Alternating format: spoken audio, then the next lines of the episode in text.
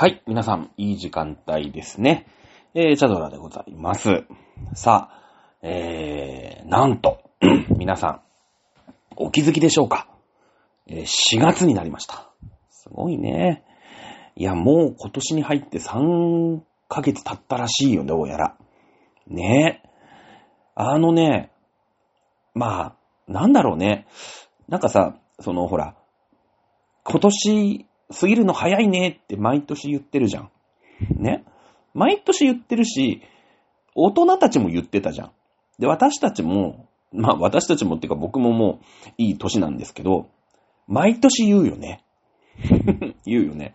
だから多分ね、わかんないんだけど、なんかその NASA とかが、多分、とか JAXA とかが必死に隠してる、ね、そういう宇宙の神秘みたいのがきっとあって、あの、本当に、あの、自転の速度とか、公転つって、その地球が太陽の周りを回る、その、自転は24時間じゃん。きっとね、昔は24時間だったんだよ。うん。だけど、今はもう多分23時間ぐらいに、なんか徐々に徐々にきっと早回しになってて、で、こう、公転つってね、その地球が太陽の周りを回るのが1年で、昔はなんか多分365日とかって言われてたらしいんだけど、とね、もうね、300日ぐらいで回ってるんだけど、それがすげえちょっとずつ早くなってるから、ね。あの、な、NASA とかは分かってんだよ。なんかそういうさ、こう観測データみたいのがあって、だけどなんかそれを大統領とかに言うともうこれは国家機密としますみたいな。なんかその JAXA とか、なんか国連なんとかかんとかみたいなところが、絶対にその秘密は、こう、握ってるわけ。なんかその、もしそんなのがバレたらもうパニックじゃん。世界中。ね。世界中パニックが起きるから、多分内緒にして、そのイン、インディペンデンスデイだっけ？デイアフタートゥモローだっけ？え？トゥモローネバーノーズだっけ？なんかあったよね。そのほら、地球に隕石が、と、こう、ぶつかるんだけど、ぶつかるのがわかるんだけど、なんかそれは最初内緒にされ、国民に知らせないんだけど、どこのタイミングで国民に知らせるかみたいな、そういうなんか、あったよね。ね。なん、なんだっけ？なんだか、ブルース・ウィルスとか出てくるやつ。知らんけど。なんかあったよね。インディペンデンス・デーは UFO が来るやつだっけ？ね。あんまり詳しくないんですけど、ね。やっぱそういう風な感じで、なんか知ってるやつだけは、こう知ってて、ね。あの、でも絶対言ったら、その、口に出した瞬間に、なんかこう、公安委員会みたいなやつが、FBI とかが来て、その、口封じに本当になんか、あの、フラット入った、あの、マクドナルドのコーヒーとかに、あの、毒が入って、こう、なんか弱ったところをなんか、こう、バンみたいのに拉致されて、人、なんか人里離れたエリア51みたいなところに連れてかれて、もうなんか拷問をひたすら受けるみたいなことになってるから、きっとね、きっとなってるから、あの、本当に早くなってると思うんですけど、まあまあ、でも僕は一般人なんで、ね、ここで喋るだけにしておきますよ。来週から、あのーね、この放送が更新されなかったら、あのー多分 JAXA の、ね、なんか秘密諜報機関とかに僕が、あの、拉致をされて、なんかきっと筑波、筑波大の地下50メートルとかで、あの、強制労働とかをさせられてる可能性はありますよね。あります、あります。うん。まあ、もしくは、あの、本当になんか時間がなくて、えー取り忘れてます、ごめんなさい、みたいなことをする可能性のどっちかだとは思いますけれども、あの、本当にね、3月は、今思うと、全く記憶がないね。全く記憶がない。あのね、これは今だから、今ね、まあ今だからいいんだけど、多分、ちょっと軽い鬱入ってましたね。うん。やっぱほら、なんだろう、ちょっとした風邪とさ、まあインフルエンザとさ、まあまあ風邪とインフルエンザって菌とウイルスだから、まあちょっと違うんだけど、まあ同じ風邪ひいたでもね、すげえなんかもう辛い感じの風邪だ、こじらせちゃうみたいなあるよね。だけどなんか、うん、ちょっと喉が、なんか、かなんか、いがらっぽいな、みたいなのもあるじゃん。ちょっと熱っぽいかな、みたいな。今日なんか卵酒飲んで寝ようって、まあ、あの、熱っぽい時に卵酒飲むね、ヤングがどのくらいいるか僕は知りませんけれども、ね、カッコン糖ですかね。あと何でしたっけ？なんか、暴風通称、通称酸みたいな飲むんでしたっけ？ね、わかんないですけど、あの、ね、そのぐらいの風もあれば、もうなんかこじらしちゃって、肺炎とかをこう引き起こしちゃって、もうなんかね、ずっと、なんか、なん入院しなきゃいけないみたいな風邪とかもきっとあるから、その、うつにもいろいろあるんだよね、程度が。なんかレベル1、レベル2、レベル3とか。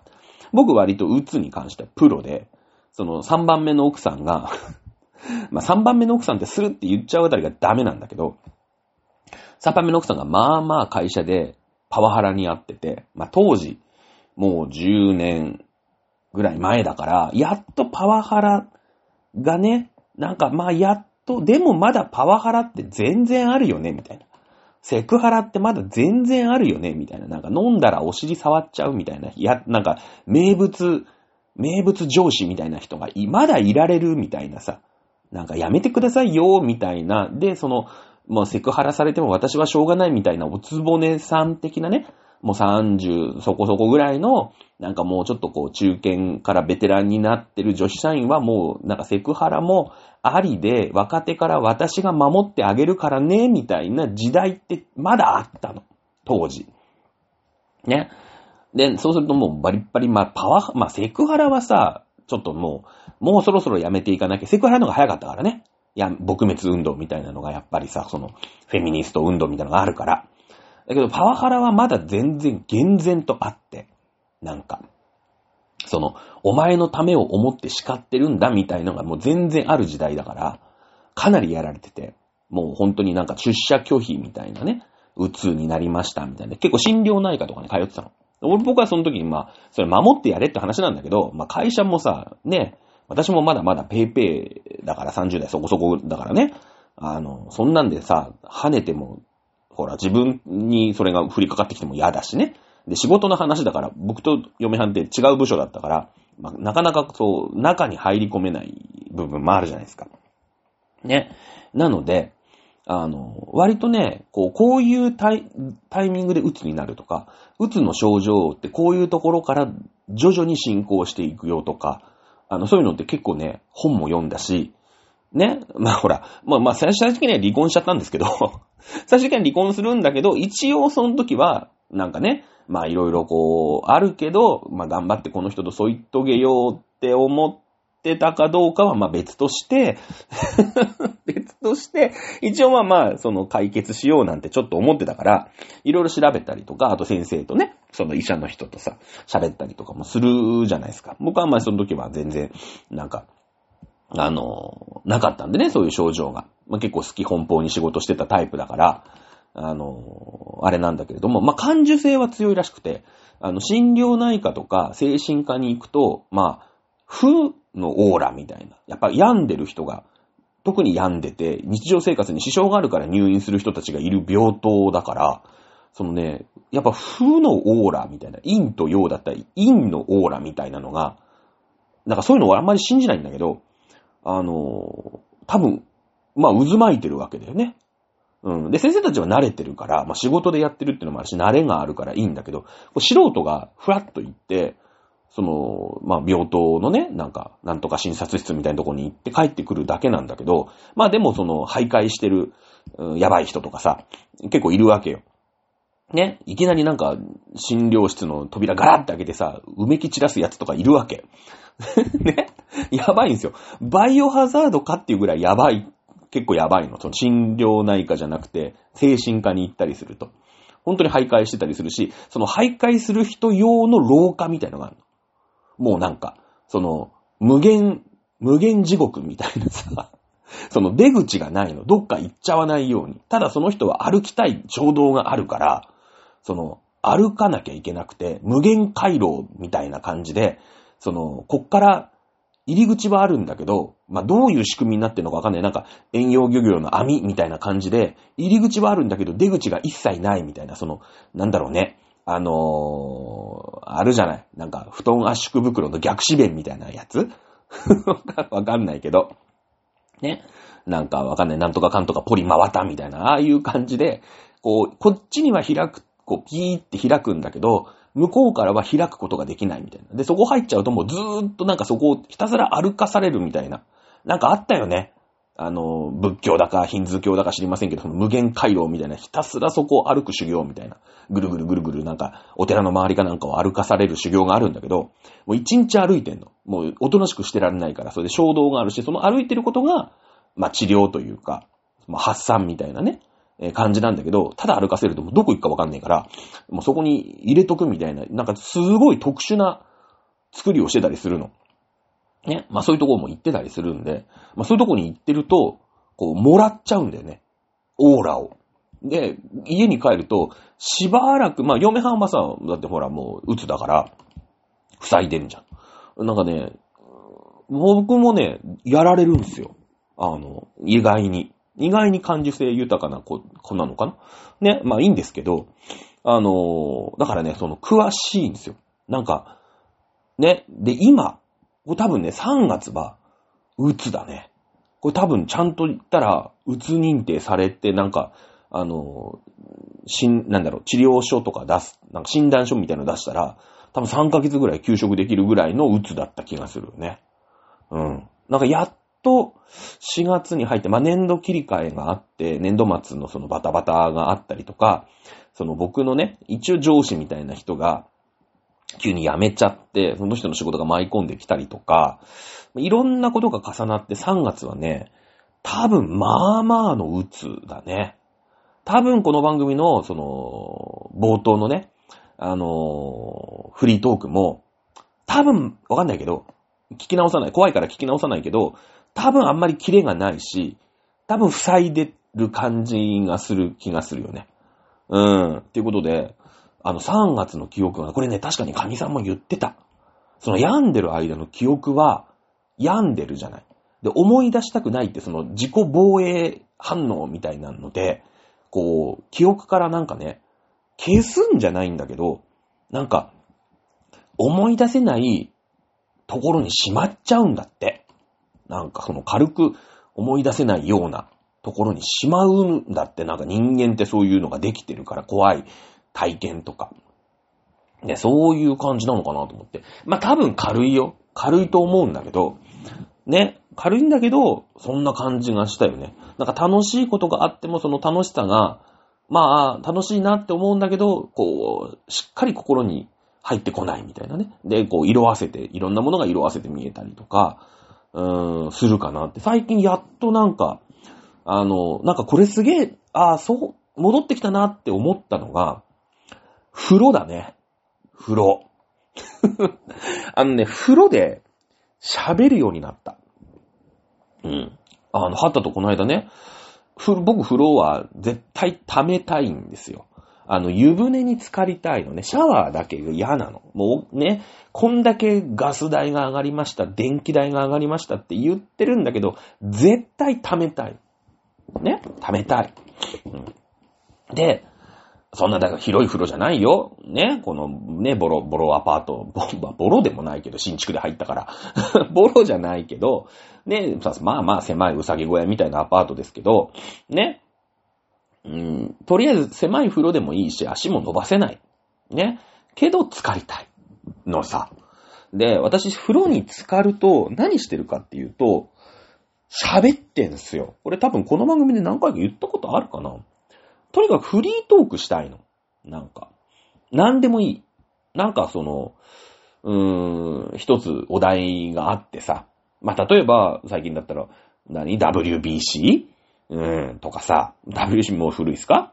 野球がね、日本の野球も開幕、うん、しましたとかさ、えー、まあ、コロナがね、もうゴールデンウェイクには5類だか2類だかに落ちるみたいな話とかさ、まあ、そういう真面目な話から、うーん、まあ、別に不真面目な、ね、えー、話、なんか今日の焼き鳥がうまかったとかさ、えー、鳥貴族がね、えー、また値上げですとかさ、まあ、いろ、いろいろあるじゃない。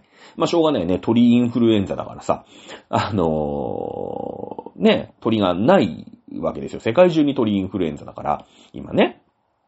そのうち鳥インフルエンザが、こう人間に来てさ、ほら、コウモリから来たのがコロナだみたいな、なんかそういう噂もちょっとあるじゃない？だから鳥インフルエンザが今度人間に来る、もうもう目の前まで来てるんで、次コロナがもう、もう迫ってるんですけど、正直。ね、えー、とかさ、まあ、そういうくだらない話題で、なんか喋ってるのよ。誰も聞いてないのに。誰も聞いてないよね。うん、誰も聞いてないと思うんだけど、ずっと喋ってんだよ。だけど、3月中はね、喋ってた記憶がないもんね。うーん。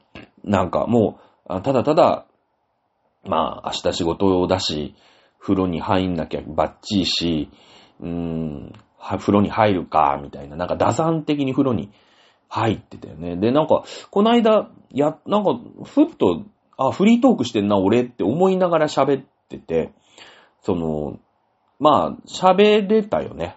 うん。だから、喋れるのが来たってことは、あ、まあまあ、ちょっと戻ってきたのかなっていう気も、まあ正直してますよね。はい。ということで、もうなんかそんなこんなで3月をですね、あっという間に、えー、過ごしていたら、もう4月になってしまいました。あ、ずいぶん暖かくなってきましたよね。もうコートしまいましたもんね。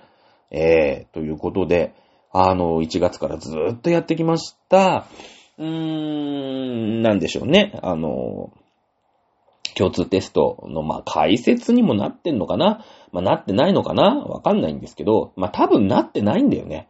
だってお便りが来ないもん。も う誰も聞いてないんじゃないかとね、思ってますけれども。まあまあ、一応やり遂げることができたわけですよ。ね、やり遂げることができた。ね？えー、なので、今週から新しいお題をまあ探さなくちゃいけないんだけど、まあちょっとね、えー、まあずーっとその3ヶ月、4ヶ月、3ヶ月ぐらいの間、うーん、日本史の共通テストばっかりやっていましたので、今ね、世界が、まあ、どう、結構激動の時代なんですよ。まあ、クリップポイントでも、とでも言うのか、まあ、歴史を学ぶ上でさ、まあ、日本史でもいいし、世界史でもいいし、まあ、日本に生きてるから日本史がいいかな。あの、まあ、いろんな転換点ってあるじゃないですか。ね、皆さんもこう、まあ、日本史の、うーん、歴史まあ、古い歴史から、あすごい最近の歴史までね。あのまあ、こっから歴史って変わるよね。うん、例えば、縄文時代から弥生時代。まあ、ちょっと詳しく言うとちょっと違ったりして、縄文時代にももう稲作やってたりも実はしてるんだけども、まあ、いわゆる狩猟とか採集の時代から、うん、稲作がね、伝授され、まあ、伝わってき、大陸から伝わってきて、えー、まあ、稲作、そして定住、村というものが作られるということで、ここで、まあ、大きな歴史区分が変わるよね。うん。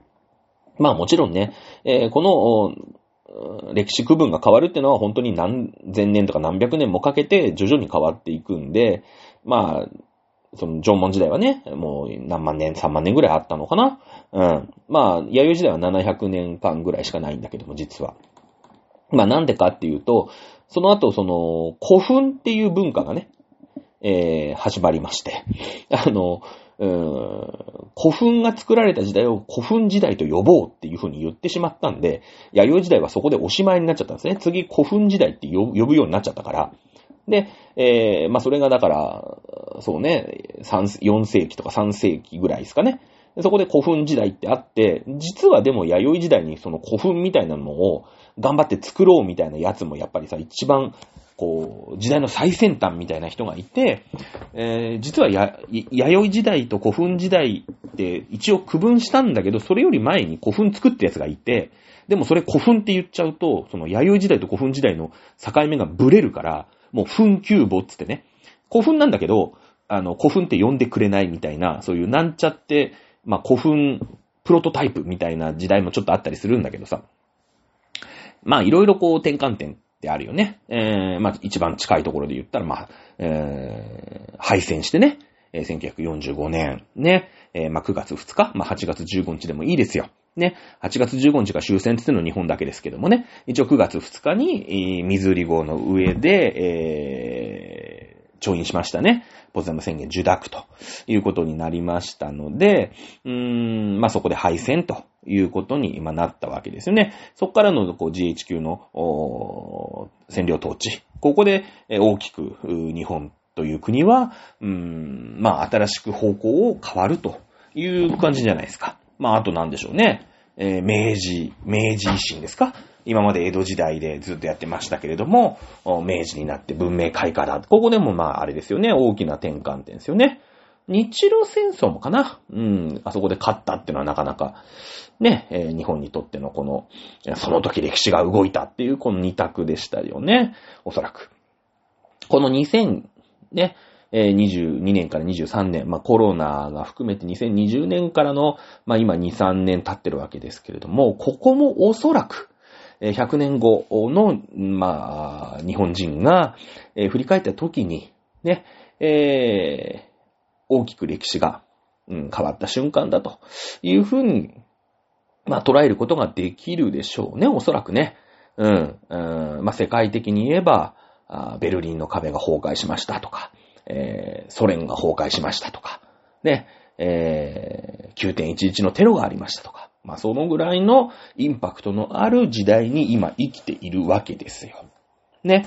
えーそれがまあ、あ一応今ですよ、もう本題に一応入ってるんですよ。今日はね、あのとにかく最近のことをぐだぐだ喋るっていう、いう感じなんで、1時間持つかどうかよくわかりませんけどもね。えーはい。これからの世界。まあ、とりあえず、今、ウクライナ対ロシアというところで、えー戦争がまあ始まっているわけですよね。うん。で、一生懸命その西側、まあ、G7、ね、えーまあ、NATO、まあ、同じような意味ですよね。まあ、NATO には日本は入ってませんけれども、一生懸命ね、アメリカだの、イギリスだの、フランスだの、ドイツだの、イタリア、ね、いろんな国と一緒になって、えーウクライナを、まあ、応援しているわけですよね。武器が供与されますよとか。まあ、日本はね、えー法律の絡み、憲法の絡みで武器を輸出するということは、まあ、できませんので、えー殺傷能力のない、ね、えー軍事品。まあ、例えば、軍用トラックであったりとか、ね、えー防弾チョッキであったりとか。まあ、そういったものしかちょっと送れないわけですよ。うん。えー、なんですけども、まあ、日本は日本のできることを、まあ、支援をする。で、えー、アメリカだったり、えー、イギリスだったり、フランスだったり、ね、ポーランドだったりって、そういう、まあ、武器をね、輸出してもいいよという国は、あドイツにね、武器を、まあ、輸出して、うん、あ、ドイツじゃない、えウクライナに武器を輸出して、まあ、ロシアとね、え頑張って渡り歩いてもらおうということに、まあ、なってるわけですよ。で、これなんでウクライナをみんな応援してるのかということですよね。えー、それはですね、ロシアが、まあ、力、軍事力による現状変更を最近では結構、まあ、稀にというか、ね、こんなことをやるならず者国家はずっといなかったんですよ。うん。なんですけれども、まあ、ロシアのね、クリミア併合、これが、あー2014年でしたっけ？うん。えーこれももう半ば強引に、えークリミア半島にロシアの軍がわーって来て、ね。で、実はここの住民は、俺たちに占占領というか、ロシアに入りたがってるんだ、みたいなね、感じですよ。うん。あのまあ、なんだろうね、中国がわーって沖縄に来て、で、沖縄の住民は、うん、中、ね、日本の沖縄県じゃなくて、えー中国の沖縄省、まあ、福建省とかさ、いろいろあるじゃない。ね。えー、なんか、ね、いろんな、こう、吉林省とかさ、いなる、まあ、その一つの沖縄省という、うー中国の沖縄省として生きていきたいんだよ、と。うん。確かに沖縄っていうのはこの番組でも何回も言ってます。例えば琉球新報であり、ね、えー、沖縄タイムズであり、まあその中国に味方をする。ね、えー、まあ、琉球の歴史もずっとこの番組でやりましたから、まあそのね、うーん、もともとの日本じゃないんだよと。ね。で、日本が、あの、まあ、併合というかね、うん、琉球王国っていう一つの国を、まあ、あ薩摩藩が、あまあ、併合したみたいな歴史があるから、いやいや、そもそも日本じゃねえし、俺らはっていうのが、やっぱ根底にあるし、ね、えもともと中国ともすごい結びつきが強いから、ね、その、なんか、で、ほら、アメリカ軍、ね、今アメリカの古文みたいなに日本がなってて、るじゃん。だけどさ、沖縄の人っていうのはさ、その、アメリカ軍に実際、アメリカ軍が上陸して、太平洋戦争の末期にね、えー、その、兵隊さんが来てさ、沖縄の街に兵隊が来るわけですよ。それで、沖縄の人はさ、もう、守んなくちゃいけないよね。今のウクライナみたいな感じでさ、沖縄軍が来るから、もう必死で戦うんだけど、沖縄、あの、アメリカ軍のが強えから、ね、もう日本なんかさ、もう、焼け野原じゃないですか、P29 が。ね、えー、もう、その、爆撃してるわけだから、もう勝ちっこ、勝てっこないんだけど、沖縄に上陸して、実際、その、うん、沖縄の一般の方がアメリカ兵と戦争をして、ま、負けてるというかね、まあ、こう占領されちゃった。今の、うーん、ね、クリミアの人たちが、その、とかさ、今の、まあなんだろう、ブチャとかね、いろんなところでこう、いきなりロシアの兵隊が来てさ、乱暴されたりしてるわけじゃないですか。そういうイメージだから、その、いやいや、そもそもそんななんかね、たかだか、ね、なんか70年、80万年前に、勝手に沖縄、沖縄にね、攻めてきたアメリカ軍、あの憎き、ね、自分のおじいちゃんを殺した、おばあちゃんを犯した、ね、えー、アメリカ軍が、の、なんか、古文のね、なんかアメリカ様々みたいな感じでいるんだったら、いや、そもそも中国と仲いいし、ね、えー、中国の一つの省として独立するのもさもありな、みたいなイメージがあるわけじゃないですか、そもそも。うん。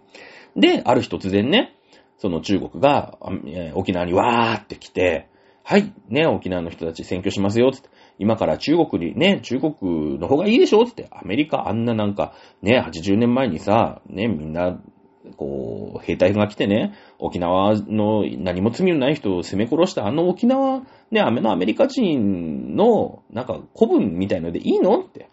ね、選挙しますって言ったら、うーん、中国のがまともじゃねっていう感じになるよね。それが、あのー、今の、ね、クリミア半島だよね。ある日突然そのロシア軍が来て。だその、クリミア半島の人もさ、もともとロシアだったんだよ、あそこ。うん。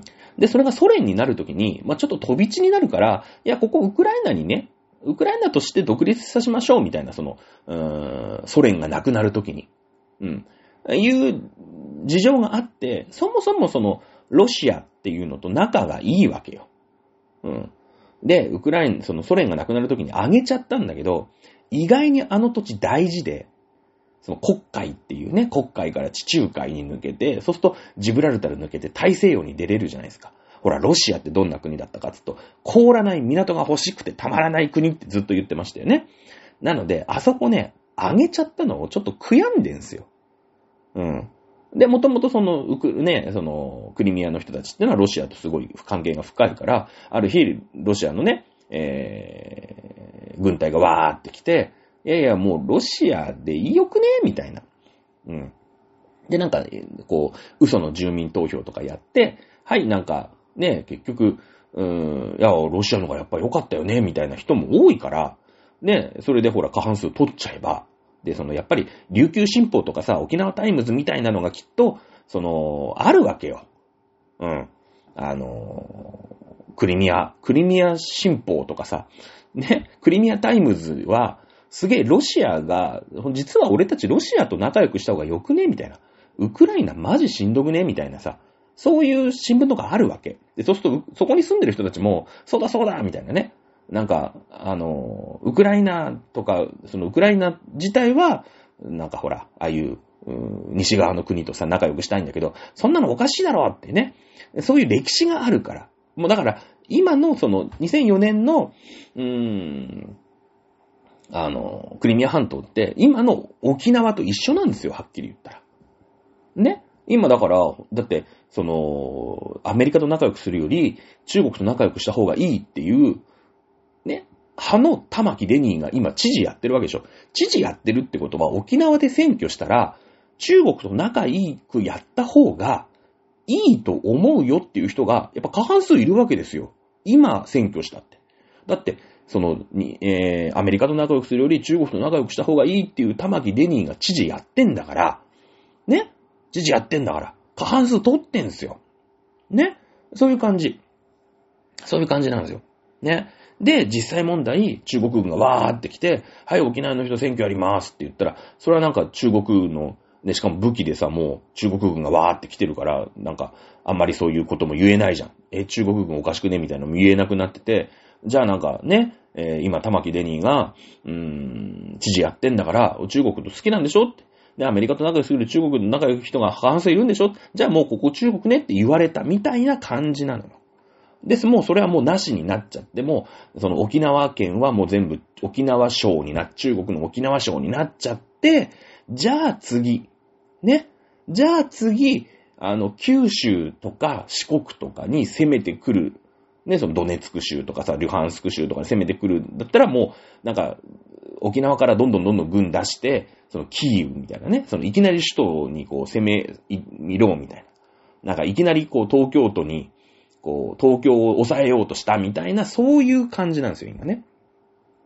ね。で、まあ、ウクライナとロシアの戦争いつまでやるかわかんないんですけど、まあ、とりあえずいつか終わるじゃないですか。ね。えー、どういう形で終わるかっていうのわかんないんですけど、今一生懸命西側ってウクライナを応援してる。なんでかっていうと、その武力によって、えー、現状変更。ね、えー、まあ、国境線を変えるっていう、まあ、ロシアは侵略者だという話ですよね。で、これを許すわけにいかないんですよ。こんなならず者が、うーん、ウクライナがもし負けてしまえば、ね、えー、勝手に他国を、武力を持って、ね、自分より弱い国を切り取っちゃうっていうことが、まあ、正義というか、ありになっちゃうわけじゃん。ね。こんなことは許してはいけないわけですよ。うん。えー、そんなこと言ったらもう世界中、なんだろうね、世紀末世界になっちゃうでしょだって。もう強い国があってさ、ね、えー、あ、な例えば日本だとどこのが、ね、わかんないけど、まあ日本と、うーん、まあ、近場の国だから、まあ韓国かい？うん。まあ日本はね、死んでも韓国をまた、あの仲間にしようなんて100、100も思わないと思いますけれども、ね、えー、あ、韓国弱えって言ってね、じゃあ攻めて、攻めちゃえってってさ、プサンから上陸してね、わーって攻めてって、え、もう武力で勝ってるわけだから。はい、もうここは、日本ってやり出したらさ、ね、もう世界中わけわかんなくなっちゃうじゃないですか。ね。そんなのを許すわけにいかないんで、まあ、そんなことしたら、ね、徹底的に世界中が、まあ、ロシアと敵対してウクライナを応援しますよ。そしてウクライナが必ず勝ちますよっていう実績を作んなくちゃいけないわけですよ。ね。で、まあ今一生懸命その負けるわけにいかないからさ、その、そういうならず者、地球、ならず者のね、地球惑星にしたくない人たち、普通の人たちが一生懸命ウクライナを応援してるんだけど、ウクライナの勝ちってね、まあなんで応援してるかっていうと、ウクライナ、そのウクライナがウクライナであり続けることに価値があるからですよ。うん。なんでね。で、やっぱりヨーロッパとかさ、アメリカとかが一生懸命ウクライナを応援してるじゃないですか。で、そのウクライナの価値って、まあヨーロッパにとってよ、ね、えー、ロシアとの間にある、まあ干渉地帯というか、ロシアとヨーロッパの間に国があるってすごい大事じゃないですか。ね、実際問題今さ、ロシアがいきなりヨーロッパに攻め込めないでしょ。攻めてきたりしないじゃないですか。それはウクライナがあるから、じゃあまずウクライナに、ね、えー、防波堤になってるウクライナに、まず攻め込もう。で、それがウクライナを取られたら、次はポーランドだし、次はドイツだしっていう風にどんどんどんどん侵略してくると思うけど、ウクライナがあるからまだ今、ウクライナが戦場になって、ヨーロッパはまあ、一応無傷でいられるじゃないですか。頑張れ頑張れってやるけど、ね。ロシアとの間に、こう、うん、国が一個あるっていうのがすごい大事。ウクライナの価値ですよ。で、もう一個のウクライナの価値っていうと、そのチェルノーゼムっていうね、豊かな豊かな黒い土、えー、があることによる、まあ、世界有数の小麦の産地なんですよ、ウクライナって。ね。これはウクライナのもう大きな価値ですよね。価値。もう大きく分けて、この二つなんです。ウクライナを応援する理由って。うん。なので、その、まあ、二個目のね、えー、国葬地帯っていうのはこれ世界の食料事情に直結する問題ですから、ちょっとまこの際、一回置いとこう。後で喋るけど。ね。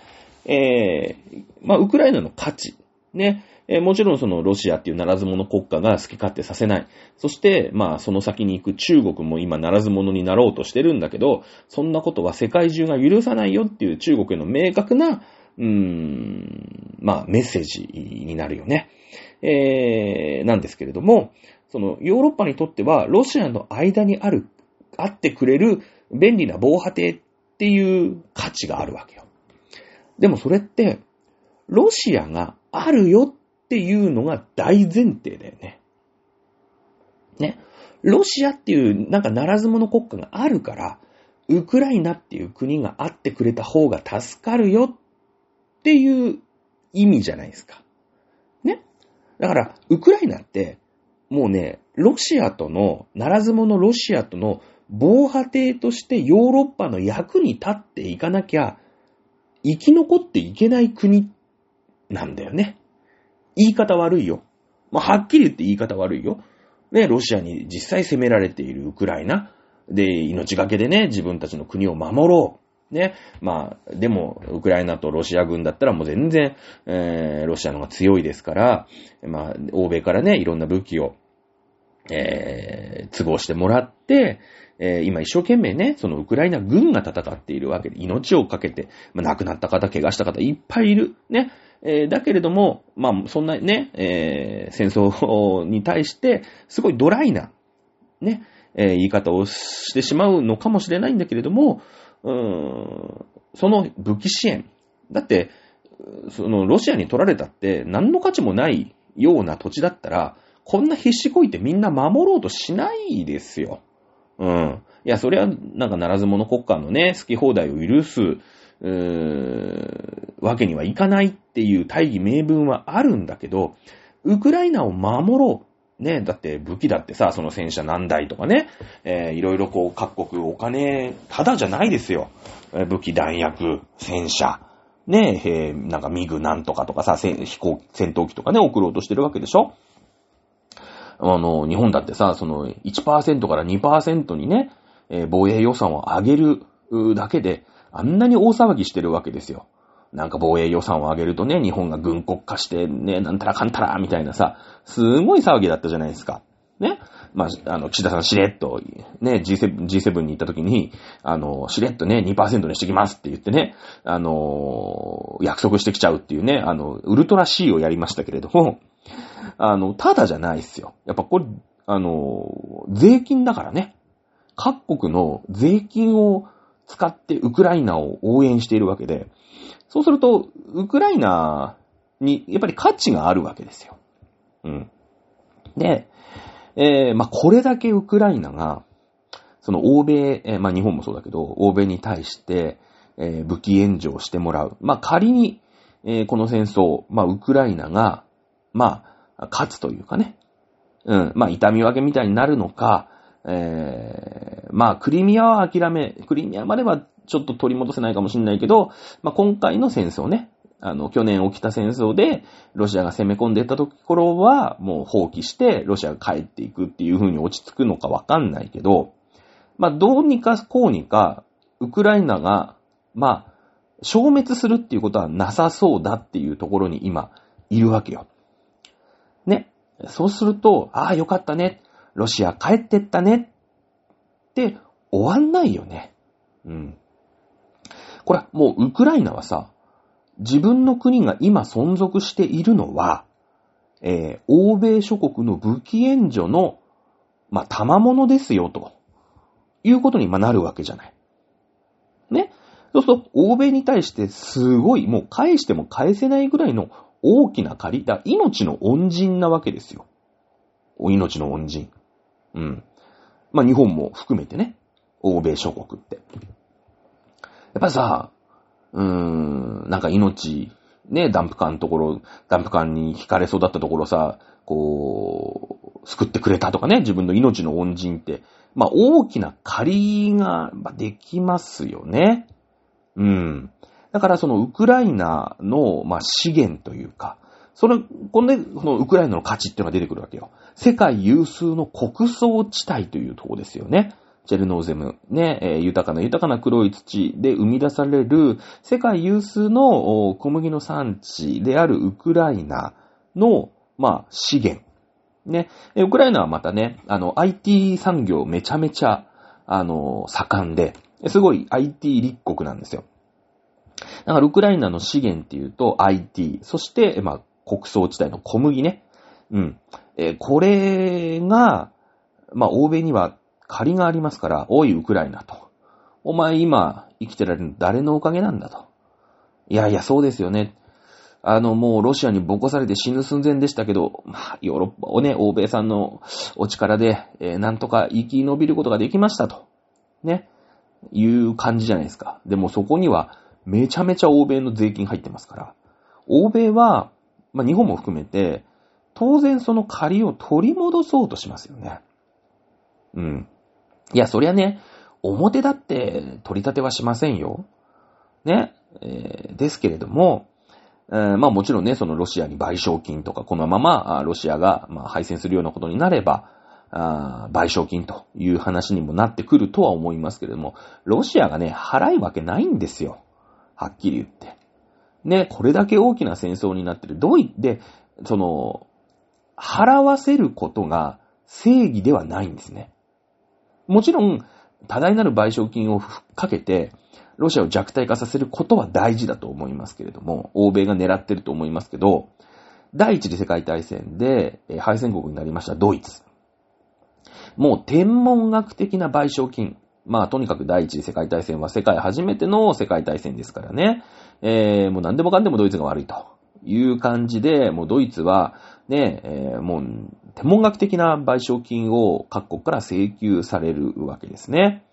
えー、その後、ドイツがどうなったかっていうのは歴史が分かっているわけですよ。ね。居直るんだよね。うん。あの、やっぱ国民が凶暴になっていくんですよ。ね、これはプロセププロスペクト理論ってやってました。何回もこの授業で出てきますよね。やっぱね、人って追い詰めると、あのー、ね、それ弱い者いじめみたいな感じで、もうベコベコに、いや、するのはいいんだよ。その、いじめるのはいい、いじめるのはいいっていうか、ね、その、やっぱ負けてるわけですから、賠償金だとかって言うのは構わないんだけど、いざもう、どうにもならなくってなると、居直り強盗みたいな感じで、あの、歯向かってくるんですよ。それがナチスドイツでしょ。ね。そうですよね。ドイツを追い詰めすぎたんですよ、ヨーロッパ諸国は。アメリカも、イギリスも、フランスも。ね。あの、世界で初めての世界大戦だから、負けたやつすってんてんにして、もういやいや、俺たちはこんだけのね、えー、被害を被りました。はい、これだけよこしなさい、これだけよこしなさいって言って、こう、ロシアに借用書っていうか、なんていうの、督促状みたいなのをバンバン送ったら、ねえ、さ、まあド、ドイツも負けてるからさ、それが現実的にね、払いなさいって言われて、負けたんでしゃあないです。払います。すいませんでした。っていう額だったらいいけど、もう一生かかったって払えないよと。ね？いうことになると、居直るんですね。払えるかっつんだ、これなの、つって。え？知らねえよって言って、こう、像だけがこう、ね、ドイツ人中の像だけがこう、ぐらぐらぐらってくるわけじゃないですか。で、そこでドイツ人が取ったのは、そのナチス、ね、ヒトラーっていう、まあ、英雄を立てて、えー、ニック機ね、そんな自分たちを追い詰めたやつをぶちのめしてやろうって言って、まあもう一回負けるんだけどね。もう一回負けちゃうんだけど、ドイツは。まあその時に一緒に日本もね、えー、巻き添い食って負けるんだけれども、まあその歴史を皆さん知ってるじゃないですか。ね。まあまあ、ならず者ロシアですから、賠償金ふっかけたって、ああでもね、こうでもね、つって払わないとは思いますけれども、でもそれでも、こう、追い詰めすぎるような賠償金って取れないじゃないですか。でも実際問題今、武器弾薬、航空機、戦闘機、ね、えー、戦車、こういったものを供与してますので、うーん、それをなんとか取り返さなくちゃいけないですよね。ただより高いものはないんですよ。そうすると、ウクライナの資源、IT 産業であり、国葬地帯の小麦というのは、西側に、え、もう、10年、20年というレベルで搾取を、まあ、されるということになりますよね。はい。えー、そうなってくると、うーん、懸念されるのが世界的な食糧危機ということになります。まあ、今ね、その、まあ、その、なんていうのかな、まあ、爆発的に人口が増えると。で、まあ、70億だ、80億だってなってるわけでしょ。ま、先進国っていうのはやっぱりこう、どんどんどんどんさ、人口が落ちてるよね。日本もそうだけど。うん。で、あの、やっぱりね、まあ、これは、資本主義の、ある意味悪いところなのかもしれないんだけども、資本主義って、基本的に不採算だったら、まあ、撤退をするわけだよね。不採算部門はやっぱり、まあほら、淘汰されていくじゃないですか。まあいろんな競争があってさ。ね。えー、まあ A の車よりも B の車の方がいいなと思ったらみんな B の車買うし。ね。A の、まあ、餃子よりも B の餃子の方が美味しいって言ったら B の餃子買うと。そると A はまあ淘汰されていくっていうのがまあ資本主義の中の話じゃないですか。いやもちろんね、俺は A が好きなんだっていう人もいると思うから、別に A がただただなくなっていくかっていうとそんなことはないかもしれないけど、大きく言えばそういうことじゃないですか。で、その、まあ、世界的なね、うん、まあ、このグローバル経済っていうさ、なんかソ連が崩壊して、中国もソ連も、まあ、ロシアも、まあ、アメリカと仲良くして、世界はみんなで一個みたいな時代が、まあ、20年ぐらいあったわけよね。うん、中国だと胡錦涛だし、ソ連、ロシアだと、まあ、ゴルバチョフ、まあ、エリツィンのちょっと前半ぐらいみたいなところは、こう、なんか、みんなで仲良くみたいな時代ってあったじゃないですか。ね。で、そうなってくると、その先進国ね、まあ、日本であり、アメリカであり、フランス、イギリス、うん、えー、いう国ってさ、農業は 儲からない。ね。日本でもあったよね。産経なんか、就職はしたくありませんみたいな。きつい、汚い、何？臭いだっけ？うん。とかさ、言うので、まあ、うーん、不採算として、切り、切り取られるというか、まあ、切り捨てられているわけですよ。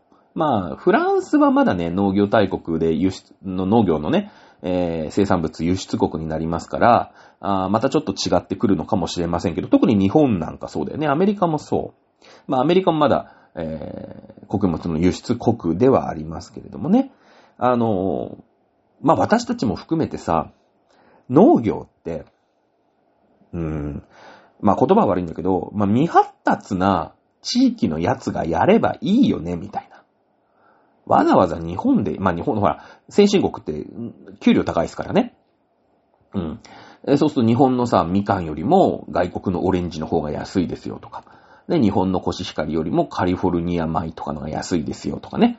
うん。そういうことにまあなってきて、えー、資本主義の先進国では農業っていうのが、まあ切り捨てられているわけですよ。まあ、日本見りゃわかりますよね。減反政策とか。うん。なんだ、なんでかというと、日本のね、えー、人件費でお米作っても不採算だから。ね。えー、グローバル経済。みんなが仲良くて、みんながやりとりができる経済圏。まあ地球の中では、まあ例えば、うん、皆さんの冷凍庫見てくださいよ。冷凍の里芋、冷凍のインゲン。えー、多分メイドインチャイナですよね。おそらくね。うちにもはっきり言っていっぱいありますよ。冷凍庫。ね、えー、業務スーパー、僕大好きですから。ね、業務スーパー行って冷凍の餃子。ね、えー、インゲン。あとなんだ、味噌汁にいるなめこ、うーん、とろろ、うーん、何があったかな？自分の冷凍庫、パッと出てきませんけれどもね。鶏肉はブラジル産ですよね。うん。まあそういうね、農業とか、まあ畜産業っていうのは、まあ先進国のやることじゃないと。ね。えー、もっともっとその、安い労働力を使って、えー、まあ言ったら、あ過当な奴らに、未発達な奴らにやらせればいいんだと。いうことですよ。ね。それが中国、だったわけだ。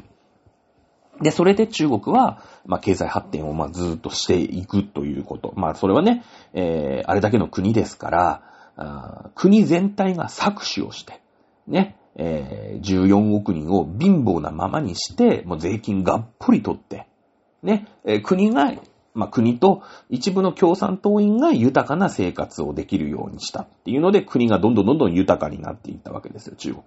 今その GDP とかが世界第2位、日本を抜いて第2位になりました。もうアメリカを抜くんじゃないかって言われてますけれども、じゃあ中国の国民全体が、それは一部のね、都市に住んでる、北京に住んでる、上海に住んでる、ね、えー、人は、まあそれはね、いい暮らししてる人もたくさんいらっしゃると思いますけれども、一つ、うーまあ地方だよね、に行ったらですね、はっきり言ってゴーストタウンばっかりですよ。うん。えー、14億人が日本人レベルのね、えー、暮らしをしてるかって、そんなことはないわけですよ。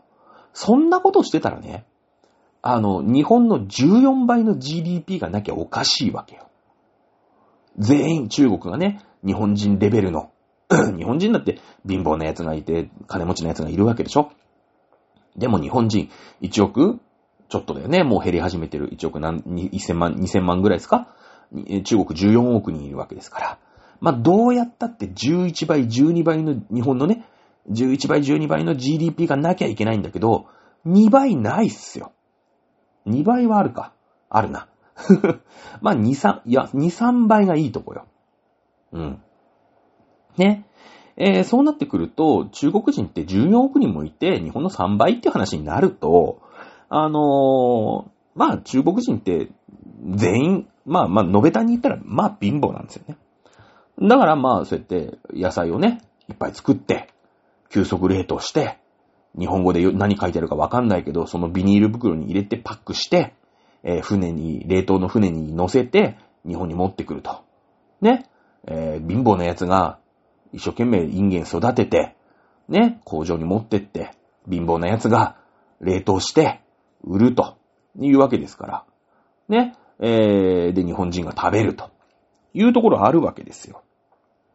ね。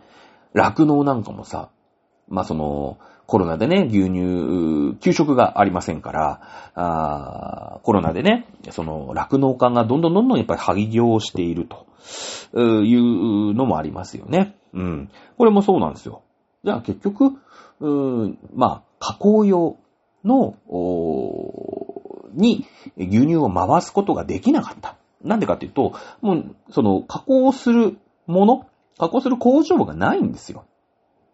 キャパシティが。そんな牛乳だけ持ってこられても困りますと。バター工場悲鳴上げてるわけですよ。もう十分ありますと。ね。なんでか。ね。バター？ああ、輸入すればいいじゃないですか。安いじゃないですか。っていう話に、まあ、なってくるわけだよね。うん。やっぱりこの世界的な食糧危機というのが、まあ、今後起きてくるわけですよね。で、日本ってね、その、まあ、縄文時代からずーっと言ってますけれども、あの、雨がいっぱい降って、食料の生産、まあ、日本のね、縄文時代は非常に豊かだという話しましたけれども、えー、まあ、食料を作る、ね、の土地。まあ、もちろん、チェルノーゼムよりは、まあ、日本は雨が多いですから、土壌流出がちょっと激しいんでね、えー、まあ、あの、土地の質としては、チェルノーゼムよりも数段落ちるんですけれども、まあ、逆に言えばね、その、土壌流出で、えー、川と、川、川に溶けちゃった水がね、入り江にこう、うん、どんどんどんどん流出するわけですよ。そうすると、プランクトンが発生して、あの、魚のね、資源の方に回っていくっていうので、まあ、全体から見れば非常に豊かな土地なんですね、日本っていうのはね。だけどもその豊かな土地っていうのを、うーん、ミスミス、えー、使わないで、そのポテンシャルを全く活かさないで、日本はどんどんどんどん農業の生産量を低くしているということなんですよね。で、これね、あの、まあ、岸田さんがね、その、まあ、とりあえず日本のその少子化、これが大問題だということで、まあ、異次元の少子化対策ということでね、まあ、いろいろ、これからはほとんどその子供に金かかんないようになるんじゃないですか？うん、と思いますよ。やっぱり子供を作って、その、まあもちろんね、その自分の財財産というかね、自分のこう、子供の、えーとしてもありますので、全くただってわけにはいかないと思いますけれども、まあ塾に行ったりとかさ、しなきゃいけないしね、ご飯も食べるだろうし。ですけれども、まあ教育とか、まあそういったことに関しては、どんどんどんどんタダになっていく世の中になっていくでしょうね、おそらくね。うん、やっぱり、その、うん、今の大人たちはその子供たちに食わしてもらわなくちゃいけないですから、20年、30年先にね、僕も年金をもらう。まあ、もらえるかわかりませんけども、まあ、彼らが払ってくれる量が増えればもらえる、ね、少しは、あーパーセントよくもらえる可能性が出てくるわけですから、ね、えー子供作った人が、それだけ貧乏になっちゃっちゃ、やっぱり、えーまずいですからね、異次元の少子化対策、今やっと、30年ぐらい遅いんだけどね。30年遅いんだけど、まあ、一応やり始めてるじゃないですか。だからね、異次元の今度農業政策だよね。うん。その、まあ、戦争が起きて、で、その、ロシクライナを応援する人たち、そしてロシアを応援する人たちっていうことで前回ね、その岸田総理がウクライナでゼレンスキーと会った。うん。その時に習近平とプーチンが会談をした。ということで、その世界が、まあ、二つに大きく分かれる瞬間なんですよ。で、これはソ連が崩壊する、そうしてから、なかったんだよね。ずっとなんか中国もロシアもなんか一生、一生懸命なんかアメリカと仲良くやろうみたいな雰囲気はしてたんだけど、どうしてもうまくできなくて、30年ぐらい経って、まあその無理がたたって、今戦争になっちゃってるっていうだけの話なんですよ。やっぱり、どっかしら敵がいないと、人間ってさ、なんかその、係とかその、会社とかでもそうだけど、誰かスケープゴートにして、まとまるみたいなとこちょっとあるじゃん。なんか、あるよね。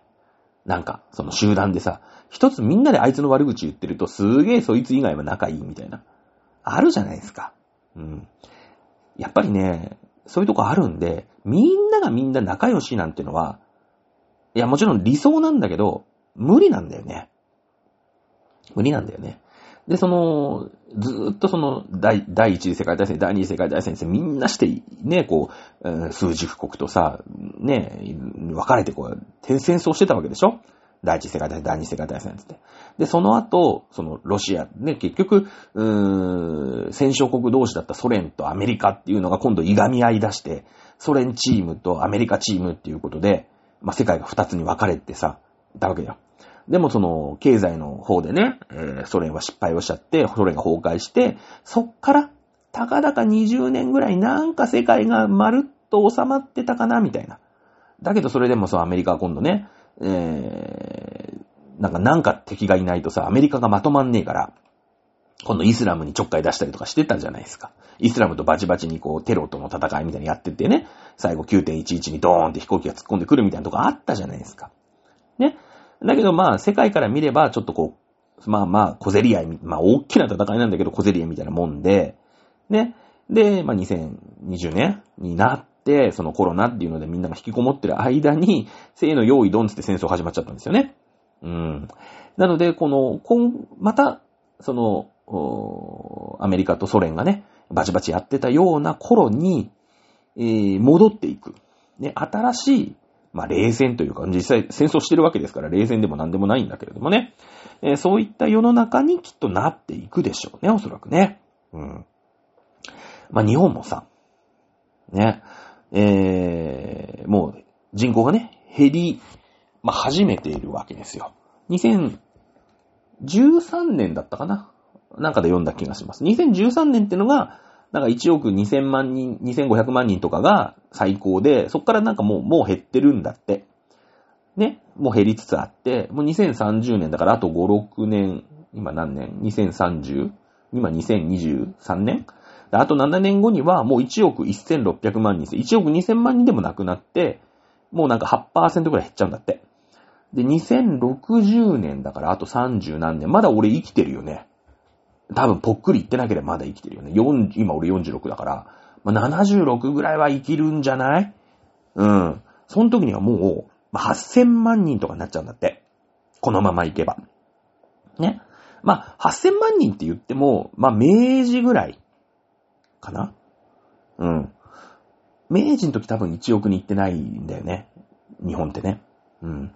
なので、まあ、8000万人ぐらいなんだけど、あのーに、まあ、人口が落ちるっていうふうに言われてるんですよ。で、まあ、先進国でも同じ感じで、やっぱ少子高齢化。まあ、もちろんね、どんどんどんどんやっぱり豊かになってくると、人はその豊かさ、梅を増やせよみたいな時代終わっちゃうんで、えー、どんどんどんどんそうやって、まあ、少子高齢化になるんだけど、日本って結構その少子高齢化早めに来ちゃって、ね。えー、で、日本って移民が来ないでしょ。あの、先進国いろいろあるよ。ドイツとかさ、フランスとかさ、あるんだけど、その、移民でなんとか賄ってるわけ。うん。だけど日本は、周りが海に囲まれてるし、まあ日本ってちょっとこう異質だからさ、その、日本に来てもなかなか溶け込まないじゃん。ね？なんか。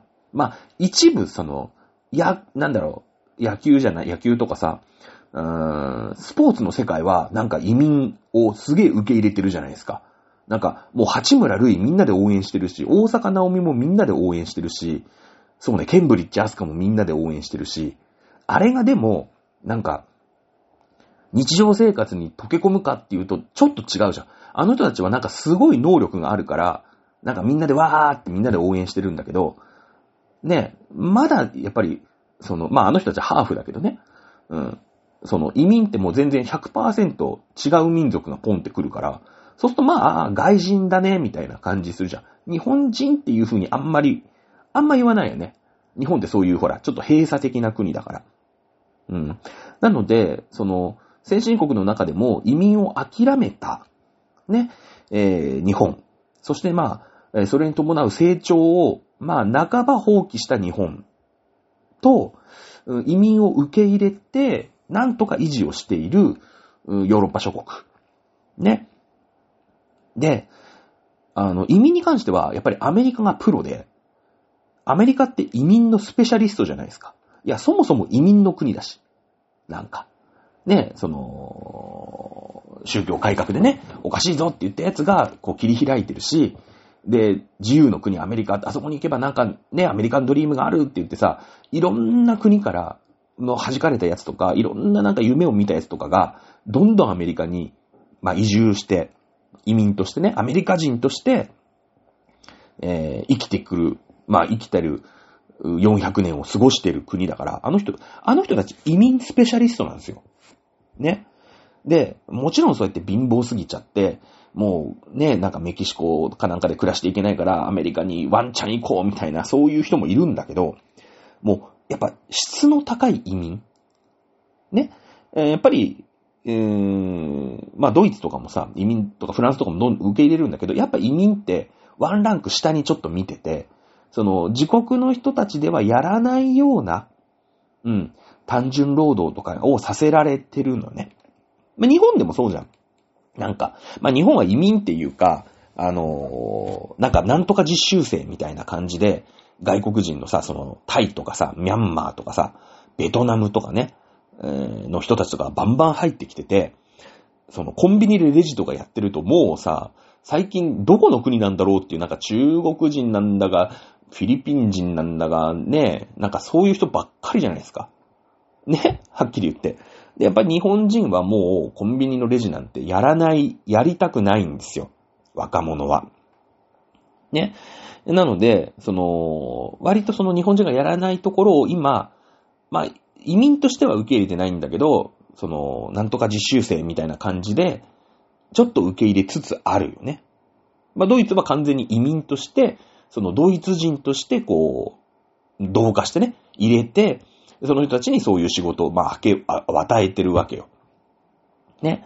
アメリカって移民のスペシャリストだから、その、質の高い、各国の移民の中でも、やっぱ質の高いやつにはすげえ給料を払うから、やっぱ、こう、アメリカンドリームがあるじゃない。例えばなんか日本でさ、なんかすごい研究のね、最先端の、あるじゃない例えばなんか山中教授の iPS 細胞とかさ、ああいうもう世界的なね、研究者とかは、アメリカに行ったらもう天文学的な金もらえるわけですよ。うん。アメリカがね、国家として応援してるプロジェクトになったりしたら。なので、そうするとじゃあ俺はもうアメリカ人として生きていこうみたいな、いや山中教授はそんなことしないよ。いや知らないけど、知らないけど、してないけど、ね。あの、まあ、そういう研究者めちゃめちゃいるんですよ。だからやっぱりアメリカ人は、アメリカって国はやっぱ移民としての受け入れ方スペシャリストだよね。やっぱドイツとか日本って、まあ日本は移民じゃないんだけど、その、日本人がやらなくなった。今の時給では日本人を雇うことができない、まあ例えば、ファミレスのホールじゃない、キッチンとかさ、ね、えー、コンビニのレジとかさ、そういったところで移民を、で、なんとかね、えー、経済を回してるんだけども、まあアメリカは、いい移民をいっぱいゲットしてるよね。うん。まあそういう、その、移民政策ね。まあ、あと30年もすれば、えー、日本人は2000万人ぐらい減るわけですから、軽く。ね。えー、この辺もだからさ、2020年、もちろんその、ロシアとウクライナの戦争とは全然、それは関係ないんだけど、ロシアとウクライナが戦争しなくたって日本人は減るんだけど、その、大きな、今度日本の中での転換点な気がするよね。うーん、そんな気がします。まあ、19世紀はさ、産業革命が起きて、まあ、石炭の時代。ね。20世紀は、まあ、例えば中東とかで戦争が起きたりとかして、まあ、石油に対して、うん、何か、えー、いざこざが起きた。いうことだよね。で、21世紀は何の時代かっていうことになると、うーん、まあ、エネルギーの面で見ると、じゃあ石炭が来て石油が来るから何？まあ、なんか水素エネルギーとかってなるけど、まだ全然そんなでもないし。って考えると、その、半導体だよね。今その戦争ってロシアとぐらいのバチバチやってるんだけど、その半導体を、の供給をね、その西側がロシアに対して止めちゃうみたいな。で、その、その、ロシアを応援する、その、中国みたいなのも、ちょっと半導体に関して、えー、サプライチェーンつってね、その、まあ、原材料とかを中国に流さないようにしようみたいな流れってできてるじゃないですか。これってだから、その日本がね、うん、鉄くずとか、まあ、特に石油だよね。あの、20世紀は石油の時代ですから、1940年現在にね、石油、アメリカから禁輸されたじゃないですか。石油が入ってこないと。ね、資源が。入ってこないっつって、日本を追い詰めすぎたから、日本ふざけんなっって戦争をするっていうね。ただ国力が全然違いすぎるから、べっこべこに合うっていう話になるんですけれども、まあ21世紀はこの半導体っていうものが一つキーワードになってくるでしょうね、おそらく。これの派遣をどっちが握っていくのか。うん。ってなってくると、じゃあ、今度台湾。このね、台湾ってちっちゃなちっちゃな島なんだけれども、半導体の製造に関しては世界でトップなんですよ。TSMC っていうね、会あの会社があるんだけれども、うん、技術もトップだし、ね、シェアもトップなんですよ。じゃあ、ここ取るためにどうしていくのかみたいなことになってくるわけ。だから、20世紀で言うと、中東でさ、その、油どうしていく？なんか、その、イラン、イラク戦争があったりとかさ、クウェートにね、イラクがこう、どんどんどんどん攻めていって湾岸戦争になってみたりとか、まあ、いろんなことがあったじゃないですか、20世紀って。それと同じ21世紀は半導体をめぐって戦争が起きるんですよ。今後。うん。ってなってくると、その台湾っていうのが、こう、ホットスポットですから、え中国の台湾侵攻っていうのも、まあ、差もありなんということですよね。で、台湾っていうのはアメリカチーム、中国、ね、その中国の本土ってのはもちろん当然中国、ロシアチームなわけですよ。ね。えそうなってくると、その思想の面から見ても、どうやら台湾と中国はバチバチに戦争やりそうだよと。いう感じだよね。うん、どんどんやっぱりね、えー、ここ、まあ、こっからの20年ぐらいは、非常にこう、気な臭い。うん。えー、大国のその、なんかみんなで仲良くみたいなね、そのグローバリズムっていう幻想が、うん、一個崩れ去って、えー、また、うん、世界が大きく分かれて、えー、バチバチにバトル、時代になっていくのかな。で、その、一つキーワードになるのが、まあ、半導体になってくるのかな、という感じがなんかしますね。はい。さあ、今週はですね、もう全くテーマ取り留めもない、私のね、うつの話から、えー、今後の世界どうなっていくのかっていうのを、今日はですね、ほぼメモなしですね。メモなしです。メモったのはですね、2030年に日本が1億1600万人になるっていうのと、2060年に8674万人になるよっていうのと、えー、8674万人は、えー、明治の初めの頃っていうこのぐらいですね、メモはね、えー、ぐらいで今日はね、1時間喋ってみました。はい。えー、やっとね、なんだろうね。だから先月までのうつ状態で、よかったよね、逆に。あの、うつだったらね、そのテストの解説みたいのがなかったら、多分喋れてないと思うね、1時間ね。うん、これだけね、ほぼノーメモで1時間喋れるんだから、ちょっと元気になってきた。そんな気がします。はい。